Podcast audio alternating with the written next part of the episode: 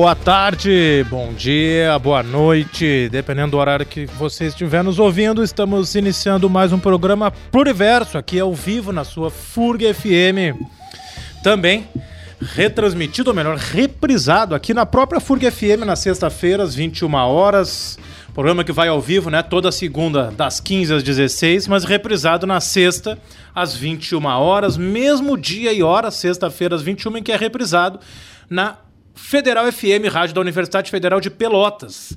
Também reprise nas rádios da Universidade Federal de Santa Maria, na quinta-feira, às 13 horas, na UniFM, e na sexta-feira, às 17 horas, na Universidade AM. Se perdeu ao vivo, perdeu alguma das reprises, não tem problema. No sábado, o programa da semana está disponível em formato podcast, em especial aí no Google Podcasts e no Spotify.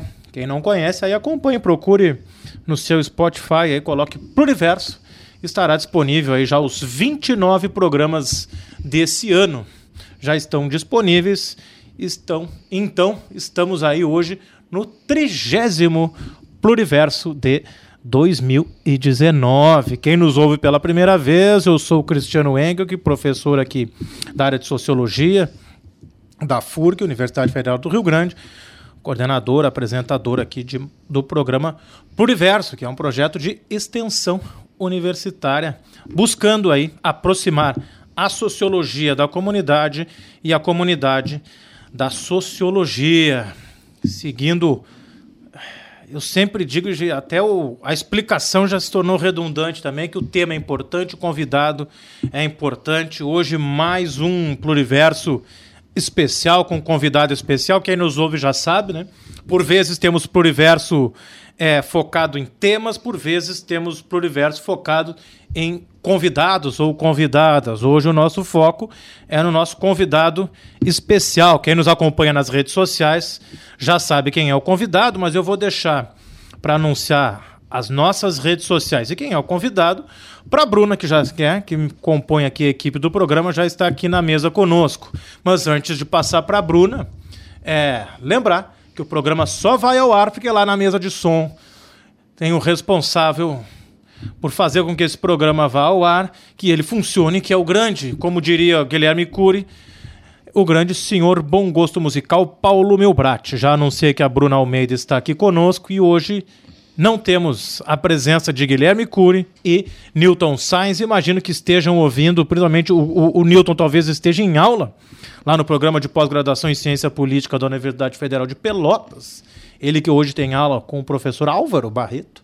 E, mas o Giga, espero que possa, nesse momento, estar acompanhando o Pluriverso lá na Universidade Federal de Santa Maria. Um abraço aí para o Giga, para o Newton e para todos e todas que nos ouvem. Bruna, boa tarde. Boa tarde, boa tarde a todas e todos que nos ouvem nessa tarde chuvosa de segunda-feira. Uh, nosso programa está nas redes sociais, no Facebook, Programa Pluriverso. No Instagram, o nosso perfil é Programa Underline Pluriverso. Quem quiser participar, o nosso programa é ao vivo, mandando mensagens para o nosso convidado, mandando perguntas aqui para a mesa sugestões, críticas. Fiquem à vontade para participar. Na medida do possível, a gente vai lendo as perguntas aqui no decorrer do programa. Também gostaria de lembrar que o nosso programa, ao final da semana, depois que ele reprisa nas rádios, ele vai para o Google Podcast e para o Spotify. Então, quem não conseguiu nos ouvir ou quem gostou muito do programa e quer ouvir de novo, nos procura nas plataformas de podcast que estamos presentes também. O nosso convidado de hoje, né?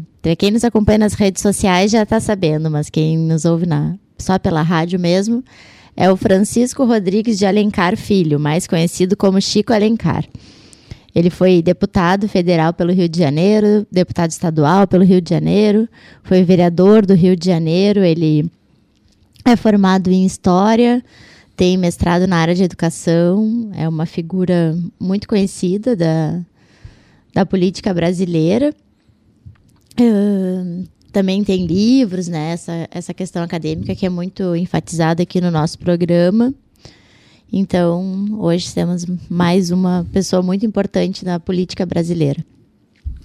Estamos aí tentando, tentando contato. O senhor Bom Gosto Musical, Paulo, né, tentando contato por telefone, que já foi acertado aí.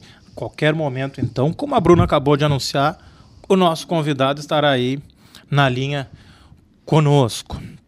Não, como a Bruna já anunciou, o Chico Alencar já por algumas vezes deputado, por várias vezes escolhido o melhor deputado, né? Se não me engano, nove vezes o melhor deputado federal, foi candidato ao Senado aí na última eleição, infelizmente acabou não sendo, não sendo eleito, mas é uma figura muito importante na política brasileira. Eu considero aí é, é uma importantíssima referência na política brasileira, o Chico Alencar.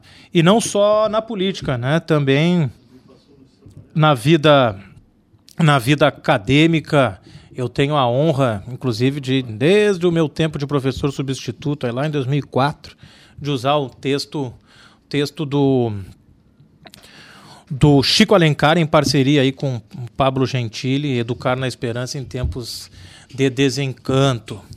Então, enquanto aguardamos aí o, o, o contato com o Chico Alencar, é, ressaltando aí a sua a sua importância, a sua atuação é, no Rio de Janeiro, mas na política brasileira como um todo, né? Acho que o Giga que foi né, quem fez essa, essa ponte para nós aí passando o contato, acho que ele ainda fez o destaque quando comentávamos aí a produção do nosso, do nosso programa, é, assim como já entrevistamos aqui outras figuras da política brasileira, o, como por exemplo o Olívio Dutra, né, que é uma grande referência para nós aqui do, do, Pluriverso, o Chico Alencar também assim o é. Portanto, por isso uma honra para nós hoje podermos é, entrevistar e conversar aqui com o grande Chico Alencar aqui no programa Pluriverso. Seguimos aqui tentando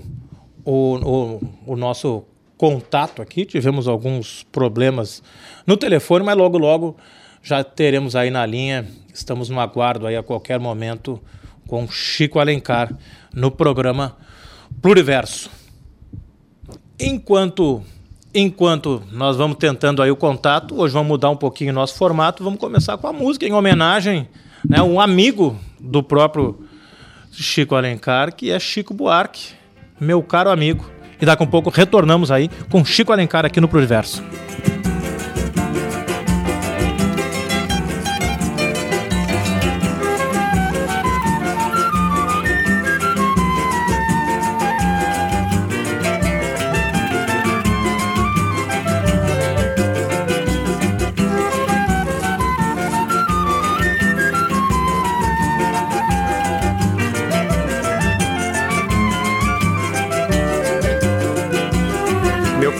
Amigo, me perdoe, por favor, se eu não lhe faço uma visita.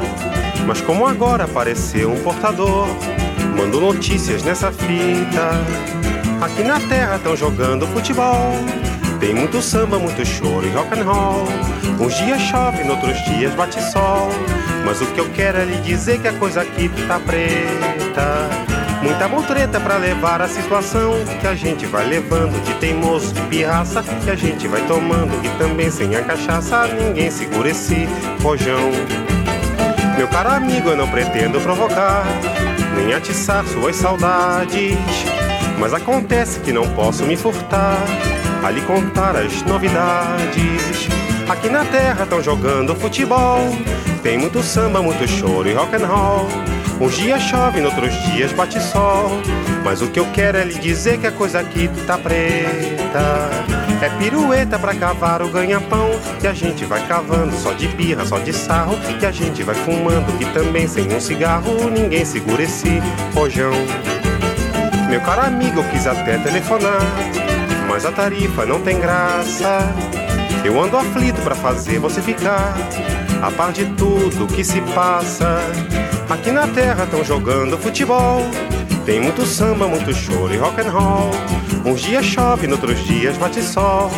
Mas o que eu quero é lhe dizer que a coisa aqui tá preta. Muita careta pra engolir a transação. E a gente tá engolindo cada sapo no caminho. E a gente vai se amando, que também sem um carinho ninguém segura esse rojão. Meu caro amigo, eu bem queria lhe escrever, mas o correio andou arisco. Se me permitem, vou tentar lhe remeter notícias frescas nesse disco. Aqui na terra estão jogando futebol. Tem muito samba, muito choro e rock and roll. Uns dias chove, outros dias bate sol.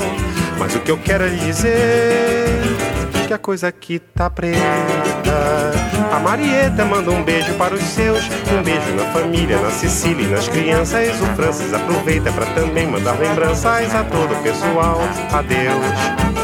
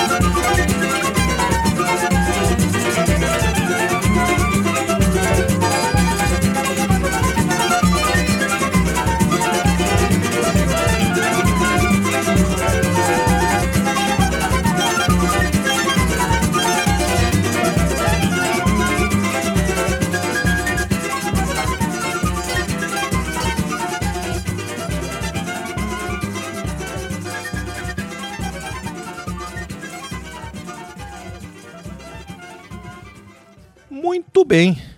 Temos um Chico, estamos tentando ainda o outro Chico. Tivemos aqui pequeno problema, pequeno grande, né? Porque não conseguimos ainda fazer com que Chico Alencar esteja no ar aqui conosco, mas a qualquer momento ali seguimos tentando aqui na produção do programa Pluriverso. Quem nos ouve aqui pela primeira vez ou não, né? lembrar que estamos aqui. Programa este que busca aproximar a sociologia da comunidade, a comunidade da sociologia e sociologia, digamos, é, como um, um grande espaço de conhecimento que tratamos de política, de cultura, de meio ambiente, de educação, entre tantos outros temas relevantes aí da vida em sociedade no Brasil, no Rio Grande do Sul, aqui no sul do Rio Grande do Sul. Aliás, quem nos ouve pelo mundo afora aí, nós fazemos o nosso programa aqui a partir das, do estúdio da FURG FM, Universidade Federal do Rio Grande, no sul do Rio Grande do Sul. E, portanto, seguimos aí tentando, pelo visto aí, estamos conseguindo aí o contato com Chico Alencar. Sim, são intempéries do programa ao vivo, né, é. que acabam acontecendo e a gente pede desculpa aos nossos ouvintes, mas da melhor maneira possível a gente está tentando resolver aqui com a assessoria do Chico. E lembrando que estamos muito contentes com mais esse convidado, né? Uma pessoa que é uma referência para todos nós aqui, já que o nosso programa trata de sociologia e os quatro apresentadores, ainda que cada um seja de uma área, um pouco mais específica, nós somos quatro estudantes de sociologia, pode-se dizer assim, pesquisadores de sociologia. Então, a presença do Chico é muito importante para nós, para debatermos, né? principalmente sobre esse viés da educação, que, que também é um ponto que nos une. Né? Exatamente, né? Lembrando que o quanto neste momento, né, este programa que é um projeto de extensão, faz parte né, da educação, faz parte da universidade. Portanto, esse tipo de debate, esse tipo de conversa, ele é fundamental. E mais que isso, eu diria que é dever de uma universidade pública, dever de uma rádio pública, né, universitária, nós podemos ter esse tipo de, esse tipo de debate e né, de poder e, e mais do que isso também, né, deixando lembrando aqui a, a Bruna já a Bruna já falou das nossas redes sociais. Fiquem à vontade aí para participar, para nos criticar, não tem problema. Nós somos democráticos, estamos aqui justamente para fazer esse diálogo com quem nos ouve, seja ao vivo, seja nas reprises aí nas rádios da FURG, da UFPEL e da UFSM, seja no Spotify, seja aonde for quem nos ouvir. Por favor, participe, construa, sugira a pauta, mande a sua pergunta. Algumas já vieram aí desde que nós começamos a anunciar o nosso convidado Chico Alencar, que já está na linha conosco. Chico Alencar, uma boa tarde. Muito obrigado. Aqui quem fala é Cristiano Engel, que agradeço imensamente a sua participação aqui conosco em mais um programa Pluriverso. Eu que agradeço, Cristiano, a você, a Bruna, a todos os ouvintes. É muito importante a gente estar nessa conexão democrática. Na véspera do dia da professora e do professor, esse calendário precisa ser relembrado com muita ênfase. Exatamente, Chico. Acho que né, no momento. Nunca foi fácil ser professor e professora no Brasil. Nessa atual conjuntura, então, cada vez mais se torna importante valorizar o trabalho docente, seja qual for o nível de docência, né? Então, importantíssimo aí. E eu falava, inclusive, aqui antes, é, na abertura do programa, o quanto, inclusive, eu sou professor de sociologia aqui na, na, na FURG e atuo, entre outros, também na área da educação, em cursos de licenciatura. E quando eu fui substituto, lá em 2004, 2005, um dos textos mais importantes era justamente do livro em que tu escreveste em parceria com Pablo Gentili e cujo título é muito inspirador e parece até que foi escrito agora, né, que é Educar na Esperança em tempos de desencanto, que acaba sendo um princípio que eu levo para a vida, é. inclusive aí na, nesse quase que um trabalho de militante que é o trabalho de professor ainda mais na área na área de humanas. É, sem dúvida, Cristiano. Você sabe que o professor ele é o guardião da dúvida, ele tem que ser alguém com esperanças na humanidade, porque a pior figura é o do professor ou da professora sem estímulo, burocrático, que vai para os intervalos das aulas para reclamar da vida. A gente tem que ter essa dimensão meio utópica mesmo do vir a ser, da aposta no presente como momento que, em que se semeia o, o futuro, né? E eu acho isso maravilhoso, né, da nossa profissão. Já se diz que o professor, a professora é o profissional, a profissional dos sentidos, né? De ensinar a olhar para dentro e para fora. É uma tarefa grandiosa, super importante. E por que, que ela é tão questionada nos tempos de obscurantismo e de autoritarismo? Exatamente porque ela pode ser luz e pode ser espírito crítico, né? Disso a gente não pode abrir mão. Exatamente, é justamente isso que incomoda as, quem diria por um lado classe dominante, por outro grupo, né, que toma conta aí do, do poder em nosso país. Eu vou passar aqui para uma pergunta que o nosso nosso colega aqui de mesa que hoje não está presente aqui no estúdio, Guilherme Cury, enviou para nós e vou ler aqui na íntegra. Caro professor Chico Alencar, acompanho já há algum tempo sua admirável trajetória política com muito apreço e inspiração, sempre muito coerente e fiel aos princípios sociais, democráticos, algo tão raro em nosso país. Lá em 2011, o senhor já alertava para a crescente onda conservadora no mundo contemporâneo na Comissão de Direitos Humanos, principalmente impulsionada por parlamentares da bancada da Bíblia no Congresso. Como o senhor vê o atual cenário nacional diante da chegada ao poder de representantes das igrejas neopentecostais, tanto em nível regional, como é o caso da Prefeitura do Rio de Janeiro e do governo do Estado, quanto em nível nacional? E, ainda complementando, quais as saídas para o combate frente a estes retrocessos, quando chegamos ao ponto de discutir pautas do período pré-iluminista, ou seja, se dogmas religiosos devem ou não estar presentes na execução de determinadas leis? Eu sei que não é uma pergunta simples, muito menos a sua resposta. é, é.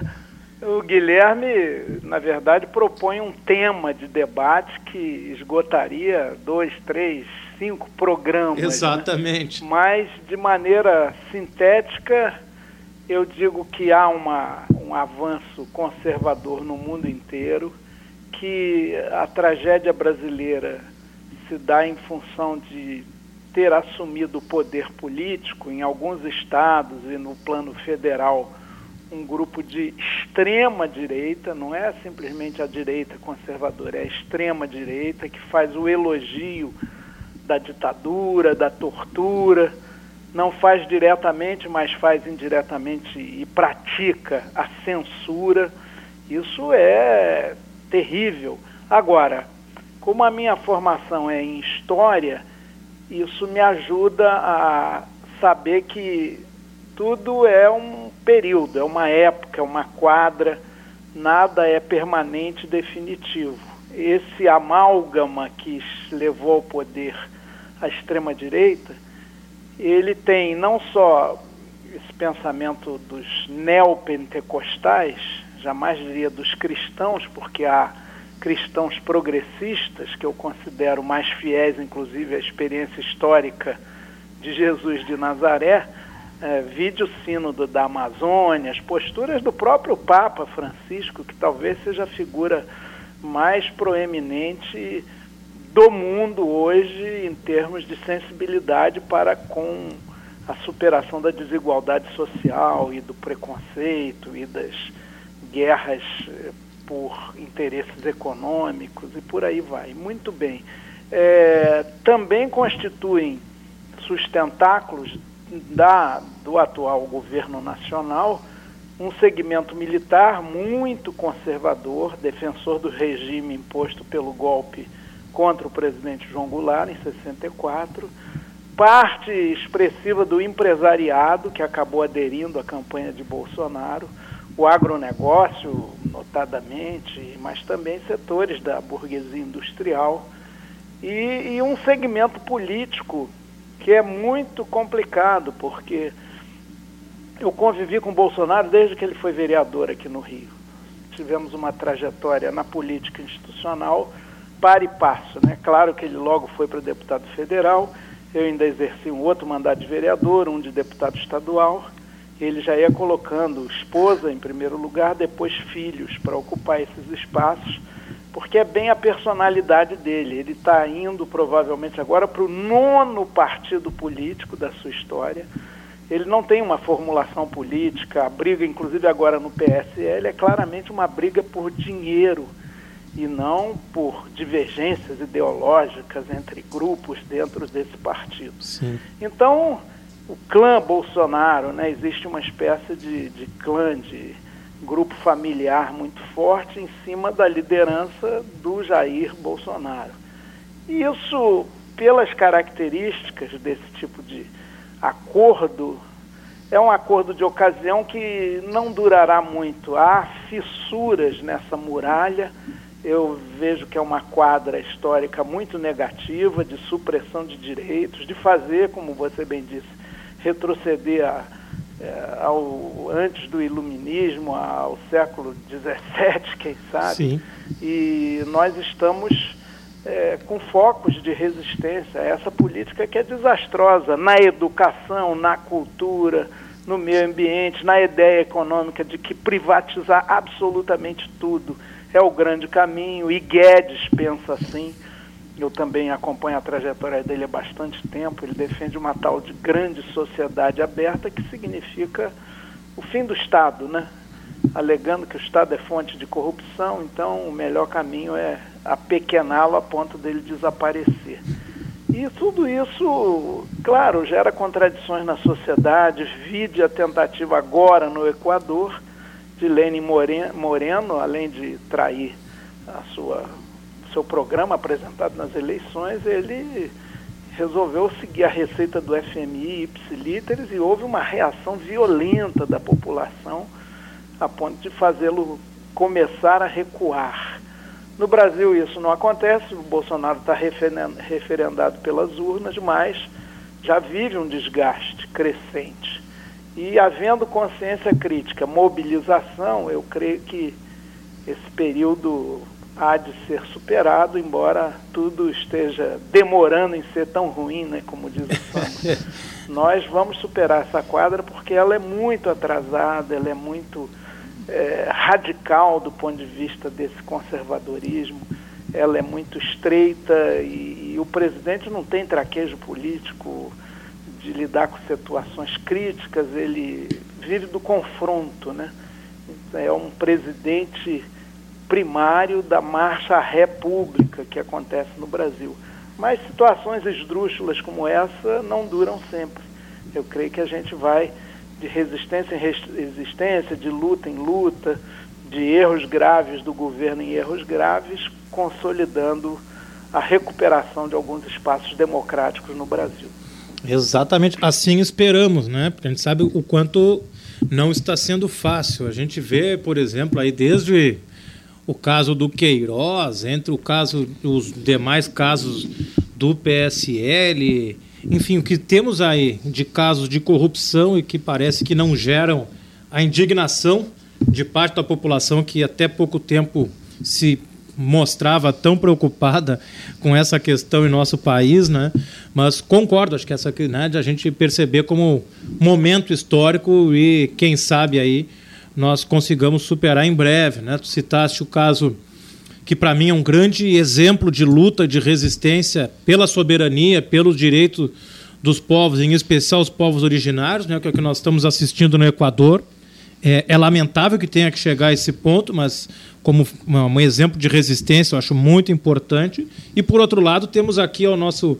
Nós estamos aqui no sul do Rio Grande do Sul, estamos próximos à Argentina, né, que também está prestes a nos dar aí uma, uma lição também nas urnas então, quem sabe aí América do Sul iniciando aí um, um grande não à política conservadora, à política neoliberal que atinge a todos e todas, principalmente aqueles que mais precisam da presença do Estado.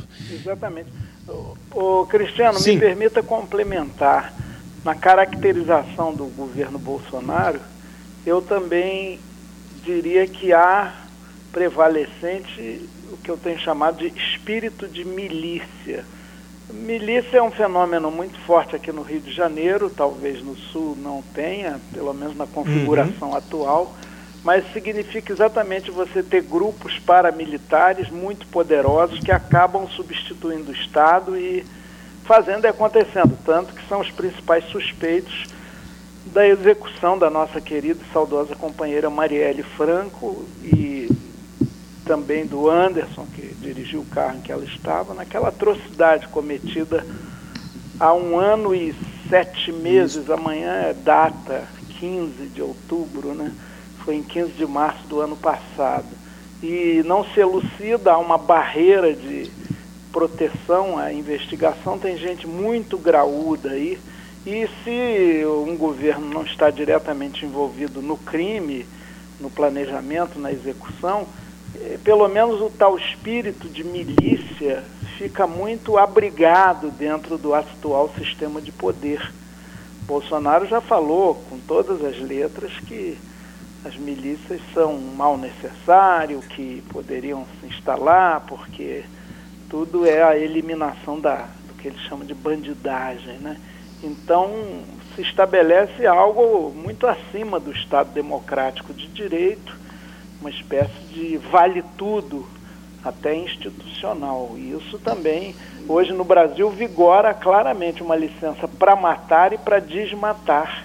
Os efeitos disso já são concretíssimos. E é uma tragédia, né? uma quadra histórica tremendamente nefasta, obscura.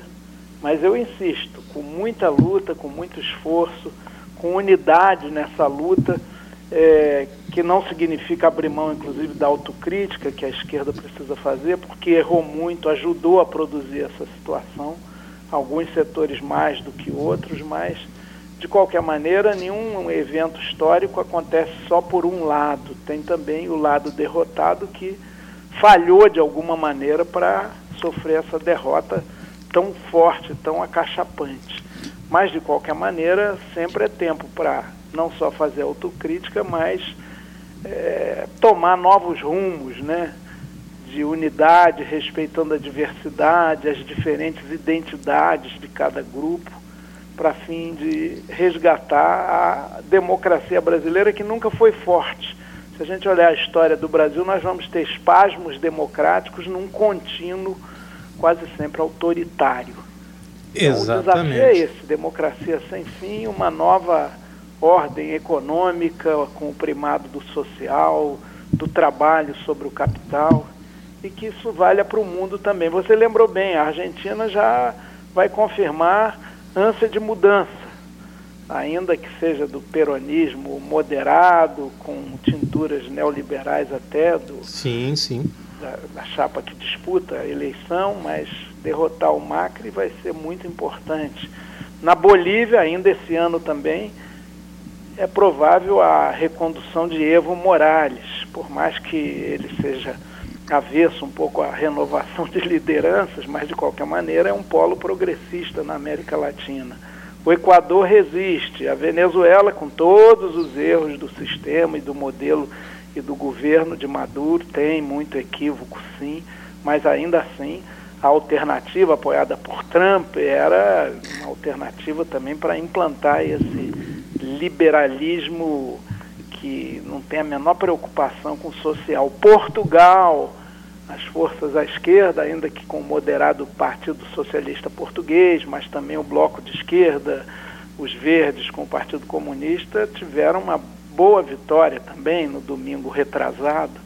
Enfim, há novos ventos aí soprando, eu espero que tudo culmine também do ponto de vista eleitoral com a derrota de Trump nos Estados Unidos ano que vem.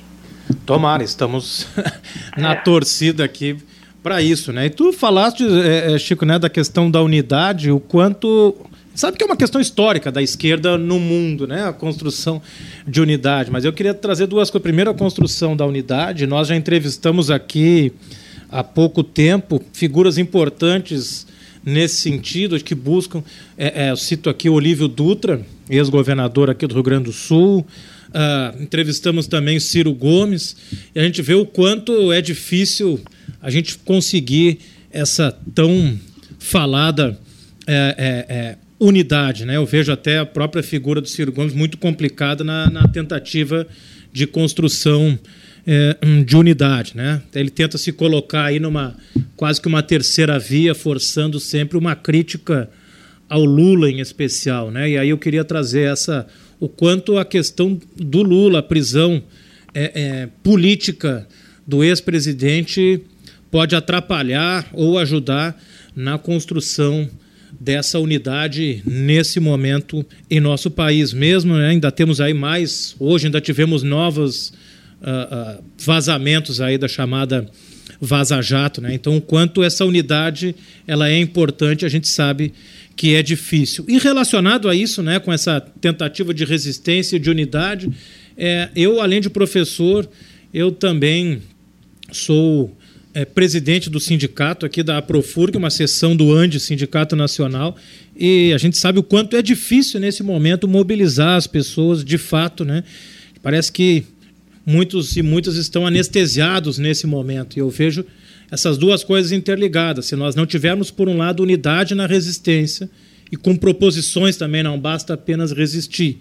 E por outro lado, se a gente não conseguir tocar as pessoas da importância da luta nesse momento, que o Equador nos sirva de exemplo, vai ser muito difícil. Então, gostaria de colocar esses dois pontos para tu poder comentários para nós: a dificuldade da unidade e a, a dificuldade na mobilização também.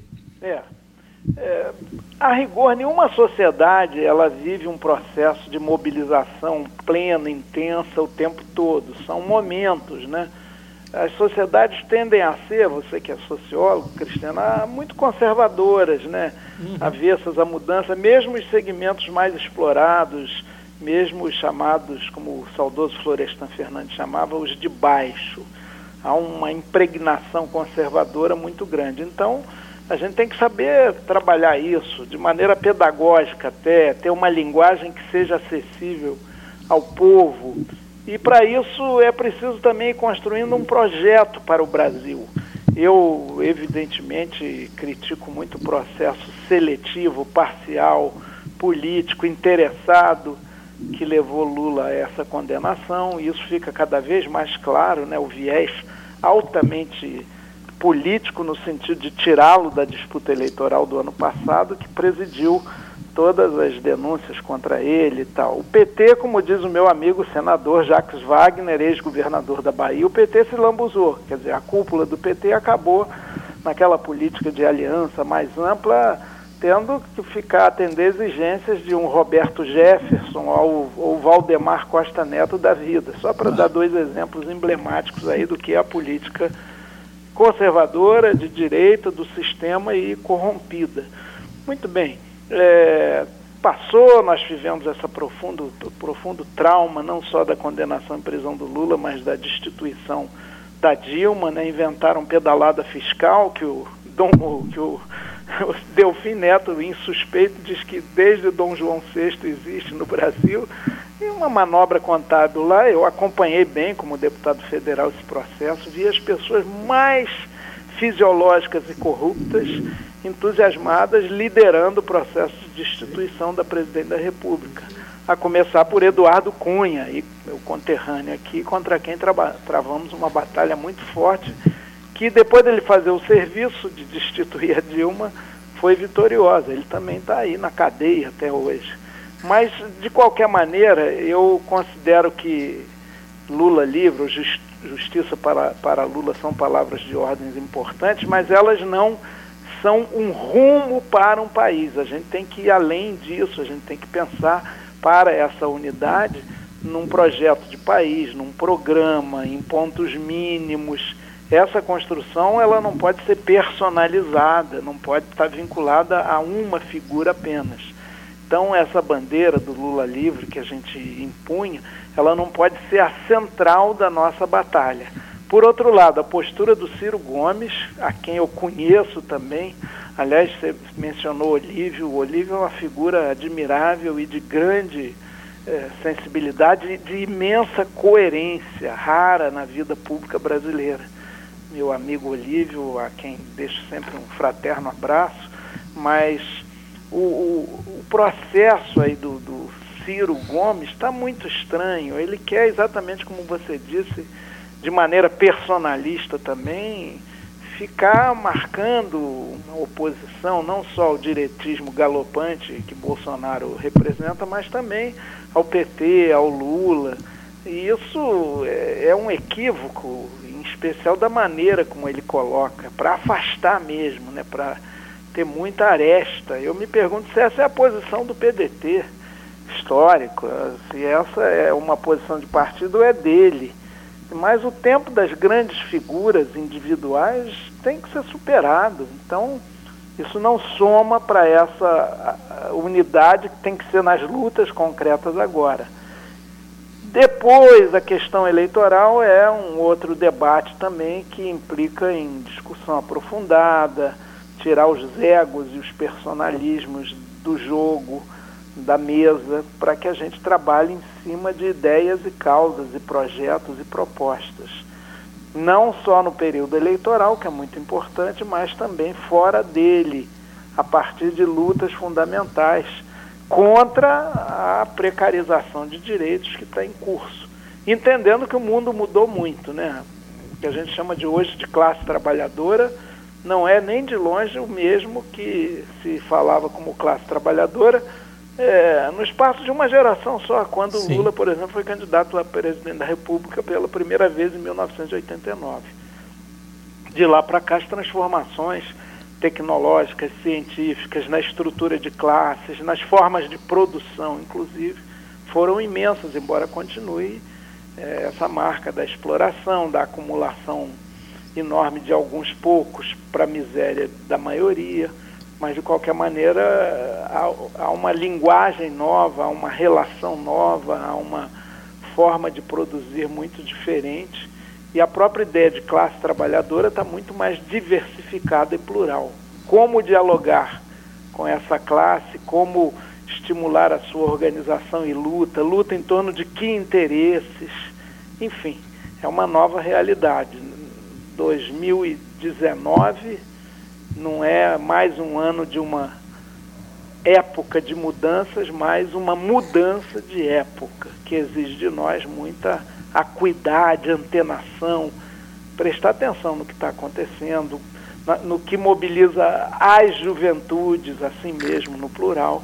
Agora, há sinais no mundo inteiro e no Brasil muito bonitos levando em consideração uma questão que a esquerda sempre negligenciou no passado, que é a questão ambiental. Com certeza. As questões chamadas identitárias, tudo isso tem que estar na nossa pauta. Bruna. Boa tarde, Chico. Oi, Bruna. Oi, tudo bem? Tudo bom. Sua voz feminina desse programa. Que bom. Uh, minha, minha formação inicial é em Direito, mas atualmente eu trabalho com educação, né? Como professora e sou mestranda em educação também. Olha que beleza. E acabo sempre puxando a, a barca aqui para o meu lado, né? Para essa questão da educação. Enfim, a premissa aqui do nosso programa é trazer a sociologia para a comunidade, a comunidade para a sociologia, né? E eu queria conversar um pouquinho contigo sobre o, o veto do, do atual presidente ao projeto de lei 3.688, que, para aqueles que nos ouvem, né, ele previa a presença de psicólogos e assistentes sociais nas escolas públicas de educação básica aqui do Brasil, tanto do ensino fundamental quanto do ensino médio. Bem, Chico, eu que atuo na escola, assim, entendo como uma, uma questão muito preocupante, porque quem tem contato com os jovens hoje em dia vê a presença constante de, da questão da depressão, de suicídio. Eu acredito que essa, a presença dos psicólogos e assistentes é muito importante no sentido de identificar as formas de violência que os estudantes têm sofrido uh, em suas comunidades, dentro de casa, na própria escola, a questão do bullying.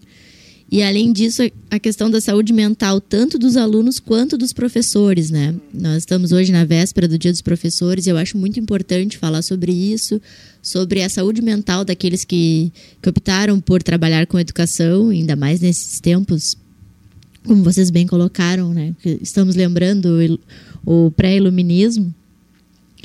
E além disso, eu acredito que a terapia ela não é acessível à população brasileira, né? É uma, é uma prática cara e muito necessária. Eu queria que tu conversasse um pouco com a gente sobre o impacto que esse tipo de decisão tomada pela, pelo atual governo tem na, tanto na, na educação quanto na população em geral. É.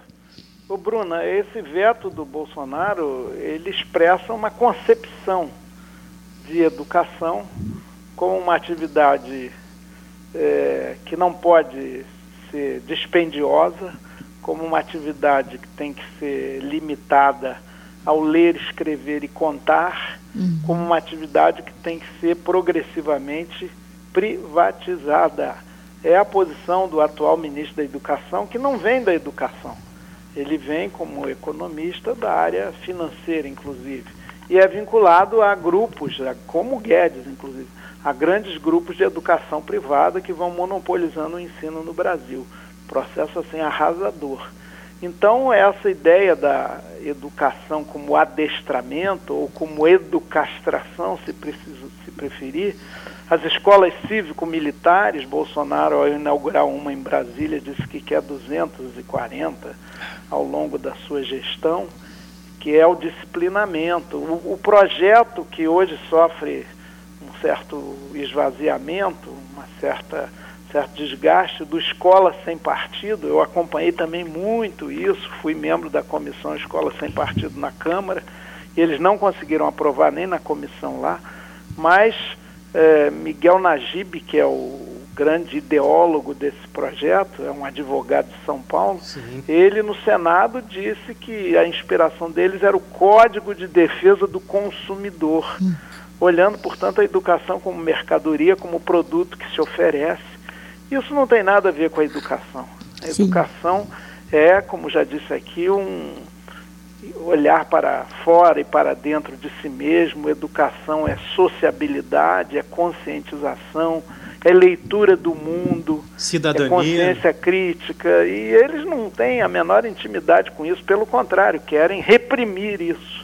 E aí no bojo dessa percepção vem essa, esse veto a psicólogos, assistentes, porque é bom lembrar que o veto é uma atitude do presidente, mas ele pode ser derrubado. Isso. Como é um governo sem base parlamentar sólida, pode ser que esse veto seja derrubado. E a alegação deles, eu li, é a mais pífia possível. Diz, ah, não, a Câmara, o Congresso não é, indicou a fonte de recursos para é, contratar esses profissionais em cada escola. Na verdade, eles querem também fazer a política do teto de gastos e do Estado mínimo na educação brasileira. E o Paulo Freire dizia muito bem que um dos grandes erros da educação brasileira era considerar a criança e o jovem só do pescoço para cima. Mas, mesmo do pescoço para cima, não consideram a elaboração da criança e do jovem, as suas experiências, o seu saber vivido, os seus desejos, as suas aspirações, as suas angústias a sua depressão, como você lembrou Sim. bem. Então parece que eles querem uma escola de ficção, né? E de mero adestramento. Mas a vida também vai se impondo, ainda que impeça o avanço no campo jurídico e legal, as necessidades de uma escola vão avultando e a escola muitas vezes vai criando as suas próprias alternativas. Mas é um governo, eu te asseguro, inimigo da educação o ministro da Educação está lá há seis, sete meses, nunca visitou uma universidade federal. No entanto, já fez, e aí foi o pessoal da UFRJ que levantou aqui, 1.580 tweets nesse período. Quer dizer, ele fica brincando nas redes sociais, fica fazendo a política mais rasteira ali, ao invés de se debruçar sobre os problemas reais da nossa educação. O que é lamentável, né, Chico? Infelizmente, é como eu costumo chamar aqui, nós temos um antiministro da educação, né? Ainda podemos, né, nem, não, nem teremos tempo aqui, por exemplo, para aprofundar o caso do projeto Futurice, que acaba com a universidade pública em nosso país, né? E rapidamente nós temos mais uma pergunta, mas só um breve comentário sobre a pergunta feita pela Bruna. A gente sabe o quanto o trabalho do psicólogo e do da assistente social é importante na formação do sujeito, de se perceber enquanto sujeito, não como objeto, né? na construção da autonomia, do pensamento crítico, na construção da liberdade. E é justamente contra tudo isso que luta este governo. Então não é, não é por acaso este veto. Temos é. uma pergunta aqui do, do Nilton, que é o outro integrante do programa que hoje não pode estar presente. A Bruna vai encaminhar a pergunta. Isso, o Nilton é, é cientista social e faz parte do, do nosso programa também. E ele mandou a seguinte pergunta: em relação ao obscurantismo científico que estamos vivenciando. Ele gostaria de saber como o senhor percebe esse movimento que é mundial e que coloca em dúvida a ciência, que busca negar fatos históricos e dissemina informações sobre pessoas e acontecimentos. Então, ele gostaria de saber como o senhor interpreta esse fenômeno frente às democracias. É. Na verdade, há uma crise real da democracia liberal burguesa representativa, uhum. dos partidos cada vez mais desconstituídos da essência de um partido político, que é ter uma visão de mundo, um projeto de sociedade, um programa de governo. Os partidos são, em geral, ajuntamentos para se beneficiar de recursos estatais e para reproduzir mandatos, sem a menor visão um pouco mais grandiosa. Então, no meio dessa crise, né, o povo que fica duas horas para ir para o trabalho, duas horas para voltar, deve ficar imaginando o que, que eu votar no deputado A, B ou C vai melhorar minha vida, vai reduzir minha imobilidade. Na verdade, vai, através de políticas públicas, mas essa ideia está muito apequenada no Brasil. É tudo a solução individual mito, Messias, essas coisas Isso. tão retrógradas e tão ineficazes, mas é a experiência do ensaio e erro e, e do sofrimento que pode fazer as pessoas crescerem em consciência e, e avançarem.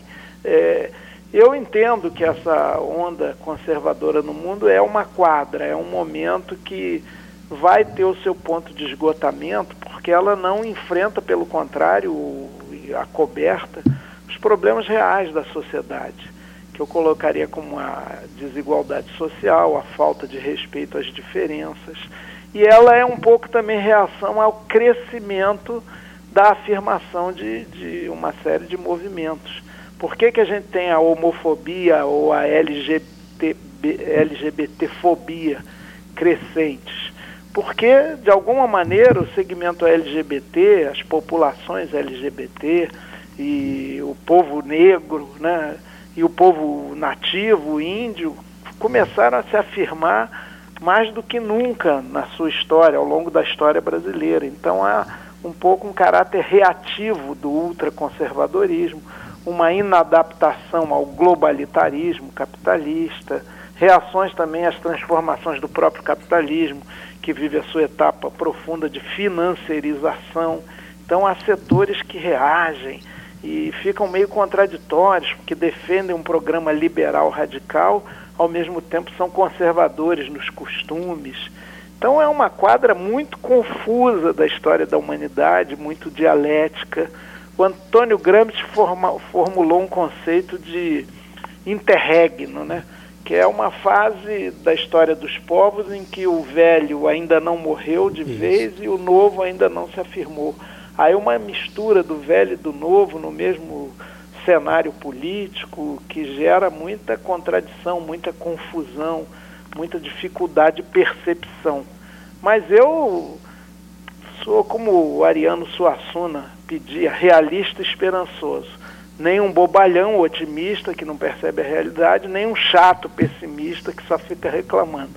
Nessa perspectiva do realismo esperançoso, ou voltando ao Gramsci, né, opor o pessimismo da razão ao otimismo da vontade, eu creio que ah, a gente vai caminhando e as visões vão se clareando, o processo vai decantando e, de novo, o primado da boa política, da disputa de ideias e programas, pode é, readquirir o seu lugar, o seu espaço na sociedade, inclusive a brasileira. Exatamente. Nós temos o nosso único desacordo aqui, Chico, é só em termos futebolísticos. A nossa mesa aqui é gremista, estamos num confronto aí é, em meio a Libertadores. Mas Nem vocês entrar... devem estar um pouco temerosos, né? Porque o Flamengo tem jogado muito bem e tem uma vantagem né, para o nosso confronto aí da semana que vem, que é o empate sem gols. Exato. Mas o nosso time aqui gosta de fazer gol. Então vamos ver. Vamos ver. Uma coisa ele tem certeza que vai ser um belo, um belo jogo aí vai. no Maracanã. Isso vai. Chico, Eu, estamos... o Renato Gaúcho ele gosta muito do Rio, né? Já, sim, sim. Já, já maltratou o Flamengo há muito tempo atrás, fazendo um gol de barriga. Isso quando ele mesmo. Jogava pelo tricolor daqui. Jogada do Ailton. Isso. Famoso gol, porque o Renato jogava com a fitinha na, na cabeça. É, para o cabelo não cair. Mas ele gostava da, da vida do Rio. Sim. Da, é, ele é um bom Futebol, né? Chico, estamos nos aproximando do fim do programa. Infelizmente, a gente poderia ficar aqui por horas conversando. Eu queria, você me permite, claro, claro. um toquezinho sobre o Futurice. Sim. São alguns aspectos ótimo, que ótimo. às vezes as pessoas não abordam muito. Primeiro, é bom lembrar que ele é uma adesão voluntária das universidades. Por enquanto, eu não sinto nenhum intuito de adesão de nenhum lugar. Nenhuma Segundo, universidade. Ele foi apresentado sem nenhum debate prévio, mínimo uhum. que fosse, com as instituições federais de educação, a nível das suas cúpulas mesmo, dos seus reitores, diretores. É uma coisa impressionante. O governo saca da uh, bolsa dele, né, muito vinculado aos grupos privados de educação, e traz esse projeto. Né? Ele altera nada menos do que 17 leis, inclusive a Lei de Diretrizes de Base da Educação Exatamente. Nacional. E tem lá a proposta de um comitê gestor que é muito indefinida, né? e terá carta branca. É, então, sem menção, o projeto não tem menção nenhuma a financiamento público das instituições de ensino. E ele não fala nada no texto mesmo, a palavra conhecimento, cultura, arte, é, praticamente não é mencionada. Então, olha, é impressionante.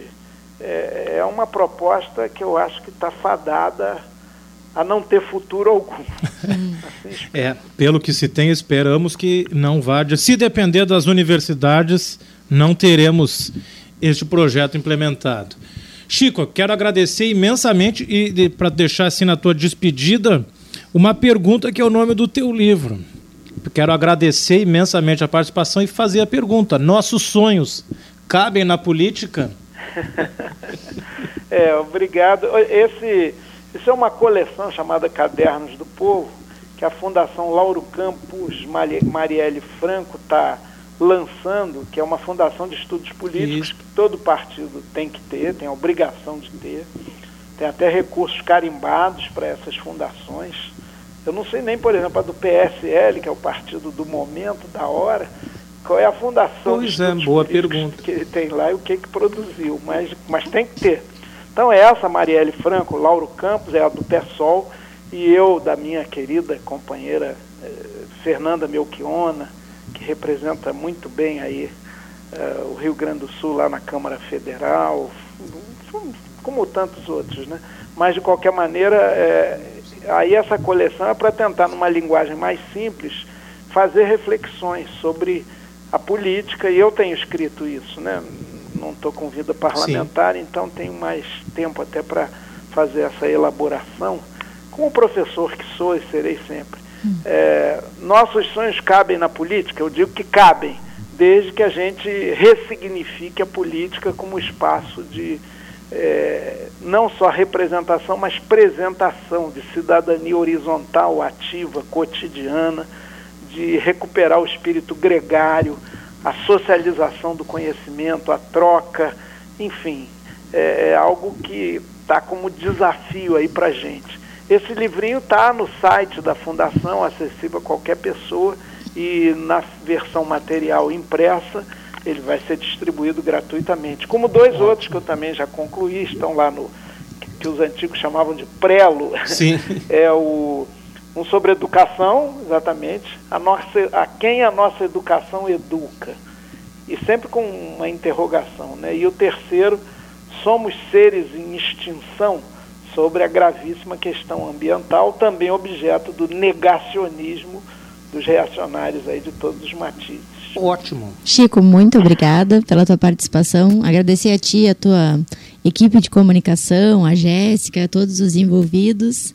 Muito obrigada mesmo e saudações gremistas. Obrigado, Bruna. Obrigado a todos os ouvintes. Vamos lá, combatendo o bom combate. E quando eu estiver aí pelo Sul, pelo Rio Grande, eu quero visitá-los, a gente se conhecer pessoalmente. Vai ser um prazer. Um prazer todo nosso. Muito obrigado, Chico. Um grande abraço. Se quiserem me ligar na quinta-feira da semana que vem, estou é, à disposição. Ligarei, hein? Ligarei. Muito obrigado aí, Chico Alencar. Mais um programa Pluriverso. E assim estamos encerrando o programa Pluriverso aqui na sua FURG FM. Muito obrigado, boa tarde.